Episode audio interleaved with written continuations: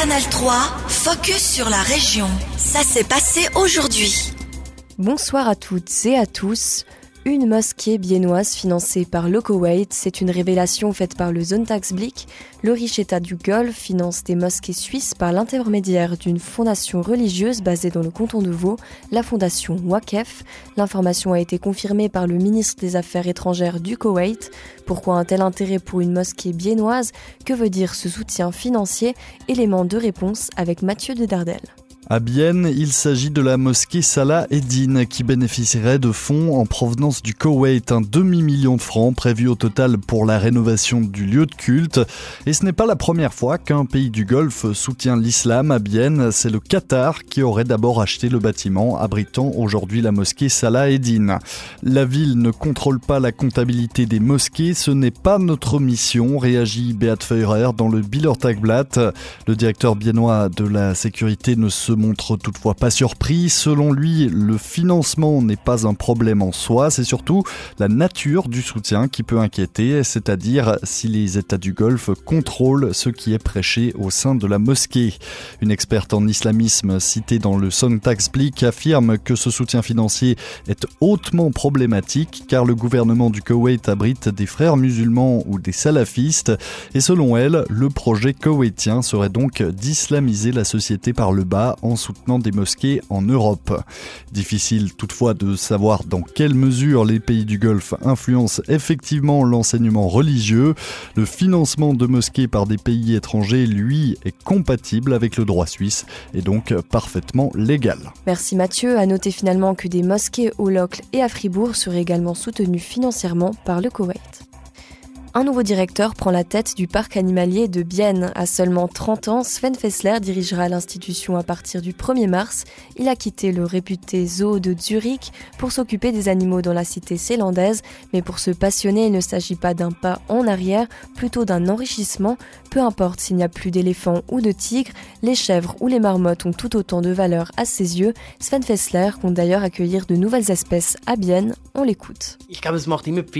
Je crois surtout qu'il faut de la diversité. D'un côté, des animaux qui peuvent procurer des émotions au public, et de l'autre, aussi des plus petits animaux, comme par exemple la salamandre tachetée, des espèces de serpents ou d'insectes dont certains sont menacés de disparition.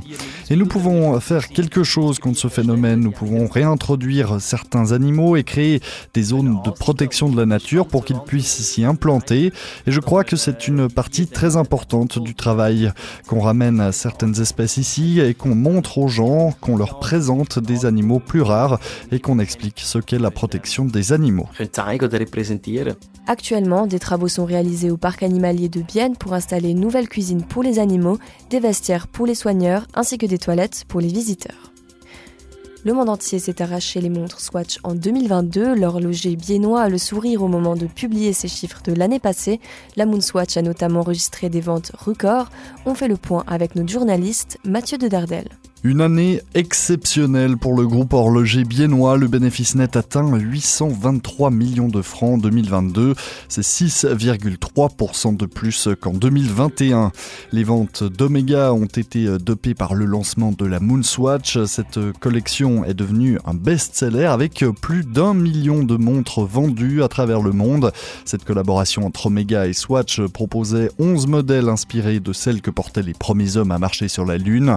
Et la demande est d'ailleurs toujours aussi forte, y compris pendant ce mois de janvier, dans les quelques 180 magasins qui proposent exclusivement la Moonswatch.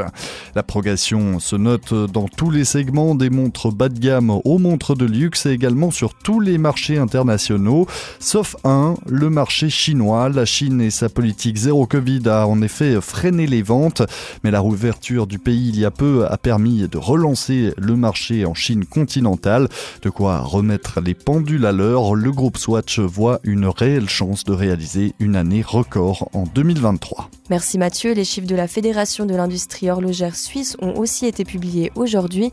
2022 a suivi la tendance de 2021. La branche a connu une solide croissance et a atteint un niveau record. Les exportations horlogères suisses se sont élevées à 24,8 milliards de francs. De nouveaux terrains pour le tennis club et Villars. La dernière rénovation des trois cours en terre battue remonte à 1998. Les coûts d'entretien sont chaque année conséquents. Le TC Villars souhaite offrir à ses membres de meilleures conditions. Le but serait de remplacer la terre battue par une surface similaire, mais sous laquelle on trouverait du quartz. La présidente du tennis club et Villars, Delphine Schwab, nous explique la raison de ce changement de revêtement. Il existe vraiment des systèmes ou des surfaces plutôt qui sont vraiment très similaires à la terre battue, mais qui demandent beaucoup d'entretien en moins. Et puis finalement, la sensation de jeu reste identique et comme la terre battue est chère à nos membres et au comité, on a un souhait de pouvoir offrir quelque chose qui ressemble beaucoup. Avec ces nouveaux types de terrains, les membres pourront ainsi jouer toute l'année, alors que pour l'instant, la saison de jeu ne peut se dérouler que de mai à octobre. Le projet devrait voir le jour d'ici la fin de l'année. Il demande un financement à hauteur de 250 000 francs. Le club de bridge de Bienne organisé hier soir ses portes ouvertes, l'occasion d'initier de nouveaux membres pour taper le carton autour de ce jeu de cartes moins connu et moins populaire que le Yas, mais qui se joue également par paire et qui demande de la stratégie et de la réflexion. Le président du club de bridge biennois, Edgar Kobi, s'exprime sur cette initiation pour les débutants au micro de Mathieu de Dardel.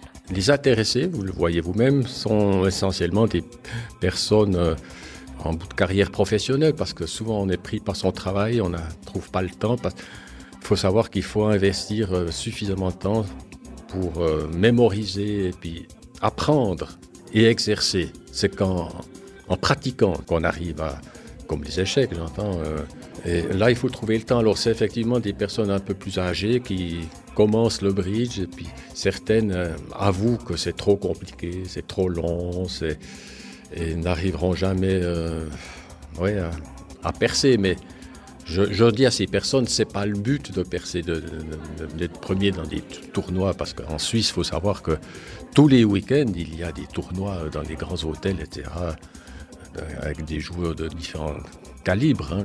Il faut un peu encadrer ces personnes qui se lancent dans le bridge pour pas qu'elles se découragent.